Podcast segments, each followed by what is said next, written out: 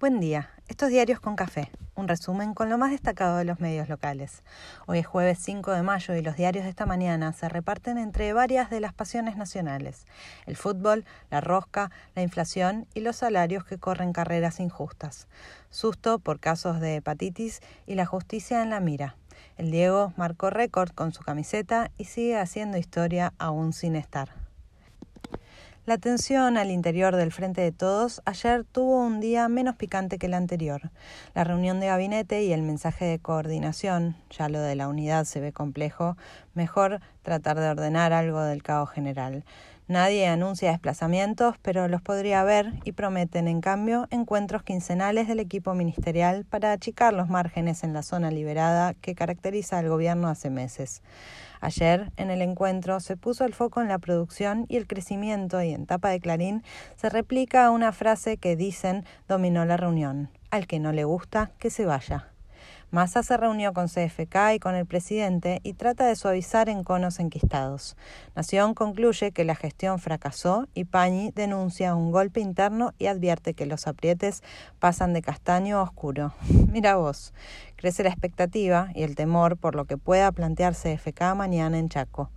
Mientras, como sucede hace días, estos golpes, que son título, conviven con diálogos, negociación y gestualidades diversas. En Tecnópolis hubo encuentro que juntó a todas las tribus oficialistas. Besos, fotos y amor para todos. Guzmán confía que la inflación de marzo haya sido la peor del año y siguen los cálculos sobre lo que pueda arrojar el INDEC la semana próxima, justo los mismos días que estén desarrollándose las audiencias por las tarifas y la revisión con el fondo, porque cuando andas bien todo se suma y cuando no, no. Hoy al mediodía, el ministro de los misiles se vuelve a juntar con representantes del Círculo Rojo. La oposición, por su parte, sigue sus debates y sus discusiones a todo volumen. Total, los medios se entretienen con la interna oficial, que tiene fuegos artificiales y garpa muchísimo más, en todos los sentidos. Los intendentes del PRO se reúnen en La Plata. Vidal sigue apuntando a CFK y las internas del gobierno, igual que Lusto. Melconian sigue criticando a los funcionarios actuales y las políticas económicas que se ponen en marcha, mientras Milman confirma que lo que negocian Bullrich y Larreta es la propuesta económica del proyecto opositor. Con halcones y palomas, esas premisas suelen coincidir, aun cuando el gobierno anterior hayan fracasado. Oficialismo y oposición muestran algo de diálogo de cara a la sesión de hoy en diputados, la primera sesión del año y se hace imperioso mostrar a la sociedad algo de trabajo. Con la boleta única en el temario, aunque no se avanzará con su tratamiento, pero se habilitará la discusión técnica, también se debatirán proyectos para el tratamiento del VIH, la promoción del cannabis medicinal e industrial y la prórroga para el régimen de incentivo a la construcción y acceso a la vivienda con más o menos marketing, todos temas cercanos a la gente de pie. La Nación aplaude a la oposición por presionar en un debate sobre las elecciones y rearma el fantasma del fraude, el peronismo feo, sucio y tramposo. Guado de Pedro tuvo encuentro con niños y niñas con tartamudez e impulsó la creación de una ley integral en favor de un país más tolerante y justo. Esta tarde se espera la movilización en contra de la Corte Suprema. Ayer hubo comisión en el Senado con presencia de constitucionalistas que apoyaron las ideas de cambio y aplicación del máximo tribunal.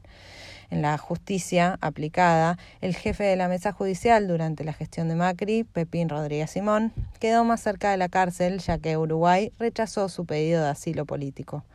Lo lleva a página en tapa y a los otros diarios se les traspapeló el dato. Clarín se indigna porque el Estado debe entregar tierras a mapuches, pero la demora en el concurso del correo y el tiempo en favor sigue corriendo en favor de la familia Macri, pero eso no indigna a nadie. Procesaron al Perovich por abuso sexual a su sobrina. Según datos de la Oficina de la Corte, las denuncias por violencia doméstica aumentaron un 18% en 2021. Y siempre se abre la duda si el incremento es por más violencia o más denuncias de una violencia tan estable como insoportable. La bancaria cerró su acuerdo paritario en 60%. CFK felicitó a su titular, Sergio Palazzo, y todos lo leyeron en clave de la interna oficial, y está bien. Una cosa no quita la otra. El gremio de la sanidad también logró similar mejora, pero no tuvo saludo. Bueno, su titular es afín al presidente. Por su parte, Julián Domínguez lanzó el plan ganadero que promete ampliar la producción y exportación. Hay varios que advierten que no hubo apoyo de la mesa de enlace. Como está todo, parece mejor así. BAE advierte que se acelera un poco la emisión para cubrir el gasto primario. La producción de autos creció casi un 50% y las exportaciones 73% en abril. Salta, Jujuy y Catamarca conformaron el Comité Regional del Litio. Volkswagen anunció una inversión de 250 millones de dólares para sus plantas en el país.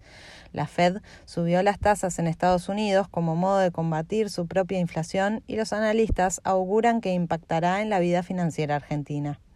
Volvieron a caer las cotizaciones financieras como una prueba más del crecimiento desacoplado y desigual que se da en el país, Nación celebra que los shoppings llegan a la actividad prepandemia, mientras el Ministerio de Desarrollo Social busca recaudar planes para que los beneficiarios puedan cubrir necesidades básicas.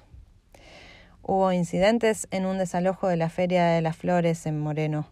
Docentes de la ciudad protestaron en la Feria del Libro contra la reforma del estatuto que promueve el gobierno porteño. El gobierno nacional transfiere a las provincias fondos para contener demanda de subsidios para el transporte, mientras sigue la discusión con la ciudad por los privilegios de siempre. Los gobernadores ya no bancan más esas asimetrías. Bisotti confirmó que subieron los contagios por COVID en el país, pero la gran mayoría se transita sin inconvenientes gracias a las vacunas. Crece la alarma por casos de hepatitis aguda grave de origen desconocido. El Papa Francisco recibe hoy a Poli para pedirle explicaciones por alquileres y la administración de cuentas de la Iglesia. En el mundo todo sigue igual de complicado. Rusia ensayó el lanzamiento electrónico de misiles balísticos con capacidad nuclear porque, más allá de los rumores y las fake news que circulan, el conflicto sigue y escala. La Unión Europea, no toda, suma sanciones a Moscú y Estados Unidos, felicita a Ucrania mientras le asegura eterna provisión de armas. Lula dio una entrevista al Times y se plantó con sus ideas y planteos como argumentar que Zelensky quiso la guerra tanto como Putin. Habrá varias lecturas fanáticas que le bajen el pulgar. Por lo pronto, varios advierten que las encuestas empiezan a emparejarse y crece el temor a lo que pueda pasar. Completa el deporte con el triunfo de Boca, que respira y sigue.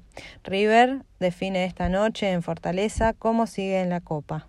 Lamens llamó a elecciones en San Lorenzo tras la salida de Tinelli del club.